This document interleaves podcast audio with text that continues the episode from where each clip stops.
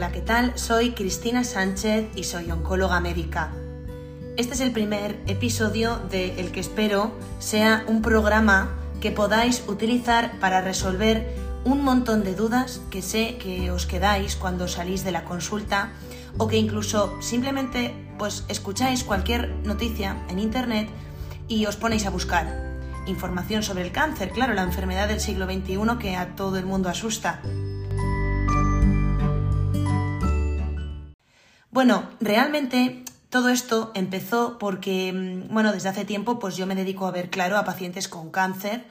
Tengo pues una consulta y, veo también pacientes que están ingresados y que se han puesto muy malitos.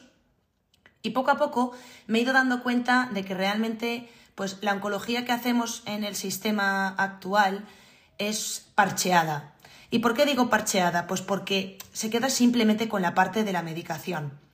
Los pacientes vienen, se ponen su tratamiento, se van, tienen una complicación, ingresan, se les resuelve, se van, pero no nos sentamos con ellos a hablar de realmente qué es lo que ha pasado. Porque claro, pues nosotros nos ponemos un poco a intentar hacerles entender con tecnicismos y con palabras mm, bastante científicas que, tienen una enfermedad que es grave, que se llama cáncer, que también a veces se le llama tumor, que bueno, pues que hay que poner una quimioterapia, que hay que usar sus venas para poner la quimioterapia y que se pone cada X tiempo, hay que esperar a ver si hace efecto, los efectos secundarios son estos y pues si te pones malo igual tienes que ingresar en el hospital y cuando sales, pues seguimos con el tratamiento o no en función de cómo esté la cosa.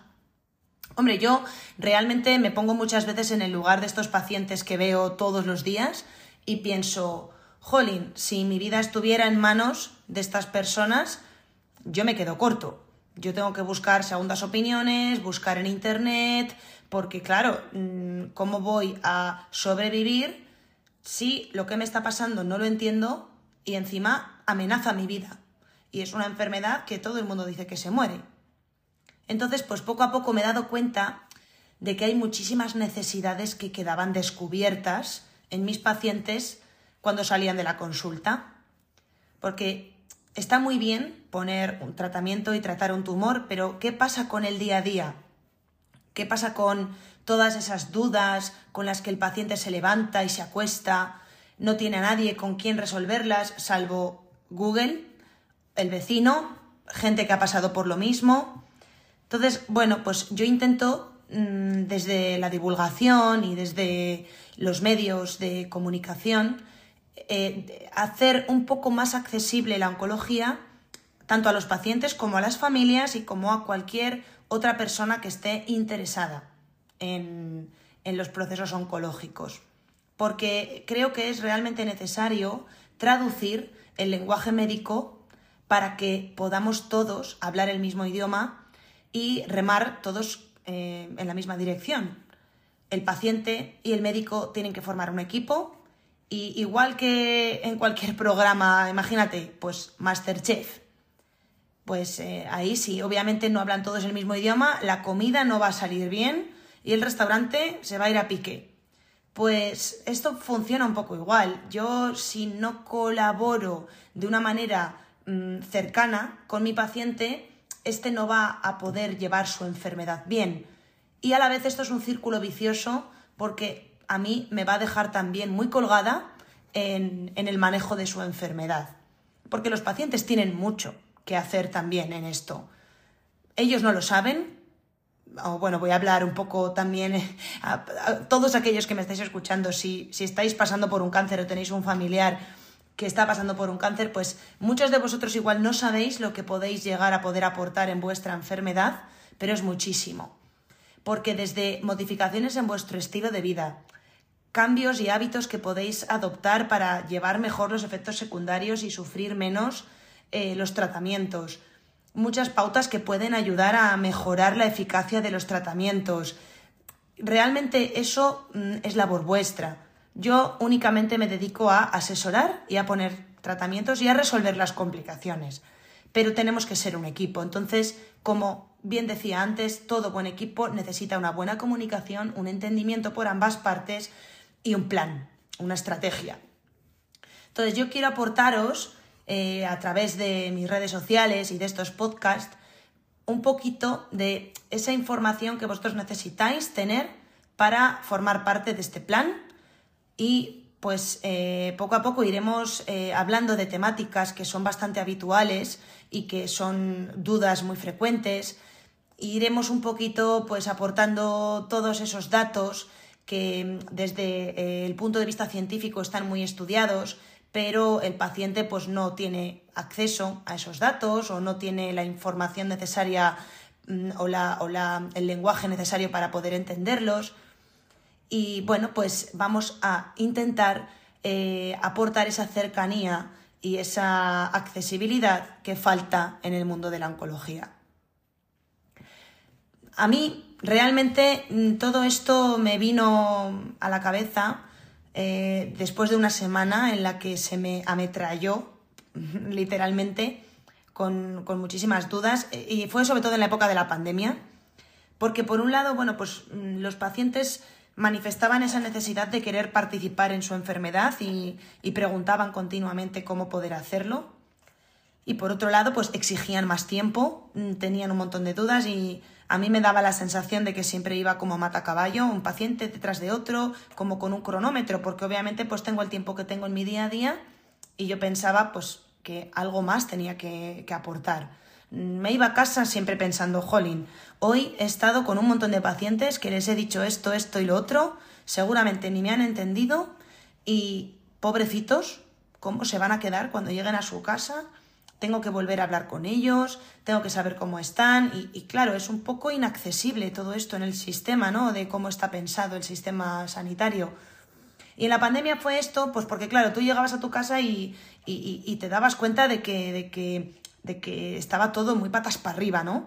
Era como un poco la revelación de, cómo ante cualquier adversidad el sistema no está pensado para, para poder eh, salvarlo, ¿no? Y, bueno, pues fui pensando y maquinando un, poco mi plan de cómo podía yo hacer para mejorar esto. Y bueno, también es verdad que desde hace muchísimo tiempo yo ya estaba interesada en en dar un tratamiento un poco más completo a mis pacientes, porque aparte de estudiar oncología, también estudio eh, otras esferas que, tienen que ver con la oncología y que se han dejado mucho de lado, como son pues, la nutrición, el ejercicio físico y la psicología. Y digo que se han dejado mucho de lado desde el punto de vista del oncólogo, porque cada vez hay, por suerte, muchísimos más expertos en nutrición oncológica, eh, ejercicio físico en oncología y psicología, psico-oncología. Y digo, pues gracias a Dios, porque la evidencia científica avala que el tratamiento oncológico tiene dos partes. Una es la quimioterapia, la inmunoterapia, la radioterapia, las cirugías, es decir, el tratamiento oncológico puro, y otra es el soporte que se le puede dar a los pacientes para que todo eso funcione. Y si un paciente no está bien nutrido, si un paciente no tiene una actividad física que permita mantener su sistema inmune y su masa muscular a raya y no tiene un buen control del estrés y de pues esa, esa, esa falta de, integridad eh, emocional, mm, todo va a salir mal. Y siento decirlo así porque, pues igual muchos de vosotros me oís y decís, jolín, pues llevo perdiendo el tiempo con mi oncólogo. Mm, bueno, pues, pues igual sí, porque realmente lo que quiero transmitir es que tenemos que ver el cáncer desde un punto de vista mucho más integrativo. Y, claro, pues ahora nos pasamos al término mm, más polémico, por así decirlo, en mi sector, que es lo de la oncología integrativa. El término integrativo está muy mal eh, estacionado en mi sector, porque hay mucha confusión entre lo que es medicina o oncología integrativa y las terapias alternativas. La medicina alternativa mm, es un enemigo para nosotros, porque mm, yo obviamente no puedo defender que sin un medicamento como la quimioterapia el cáncer vaya a poder evolucionar de una manera adecuada. Y la medicina alternativa sí que se basa mucho en sustituir, ¿no? Sustituir pues quimioterapias o cualquier otro medicamento por otras medicinas, como pueden ser la medicina china o otras medicinas que ahora mismo, pues, mm, desde la evidencia científica que yo manejo, no, no creo en ellas. No digo que no puedan aportar a mi sector, pero no considero que deban de ser un pilar. Entonces, por eso hablo de integrativa, hablo de integrar todas aquellas esferas que pueden y que está demostrado que aportan al paciente algo y que tendríamos que ponerlas todas en el mismo juego y en el mismo tablero para poder ganar. Porque si no tenemos todos los jugadores en, la, en el campo, no vamos a poder ganar. ¿no? Y hablaba antes del equipo que tiene que formar el médico y el paciente, pero el resto de profesionales que están alrededor también van a formar parte de ese equipo. De esta manera, si tenemos todo esto en cuenta, vamos a poder hacer el 100% de lo que podemos hacer. Esto es al margen del resultado que vayamos a obtener, porque claro, el cáncer es un reto para todos, para los médicos, para los pacientes, para los especialistas, para todo el mundo. Pero sí que podemos intentar hacer lo máximo posible y utilizar todas las herramientas que podemos para por, por lo menos quedarnos tranquilos de que no estamos dejándonos nada en el tintero. Y de esta manera nos evitamos intentar buscar en Internet qué es lo que nos falta por hacer, porque si tenemos información de profesionales, mm, bueno, pues como mm, por ejemplo puedo ser yo, o como pueden ser el resto del equipo que, del, que hablo, de, abordando la nutrición, el ejercicio, la psicología, mm, también hay otras, otras, otras esferas que se deben de tocar, como puede ser la estética, eh, el apoyo a las familias. claro, es que al final hay mucho, hay mucho en juego, porque no es una cosa tan simple como decir, venga, tómate esta pastilla y a vivir. No, es que, es que el propio paciente sabe que igual no va a vivir o que va a vivir con muy malas calidades o con, mucho sufrimiento. Entonces yo pues, no, no, deberíamos de quedarnos ahí, vamos, no, no creo que sea eh, una buena práctica mm, clínica o médica el hacer las cosas de forma parcheada. Entonces vamos a ir poco a poco trabajando en esto.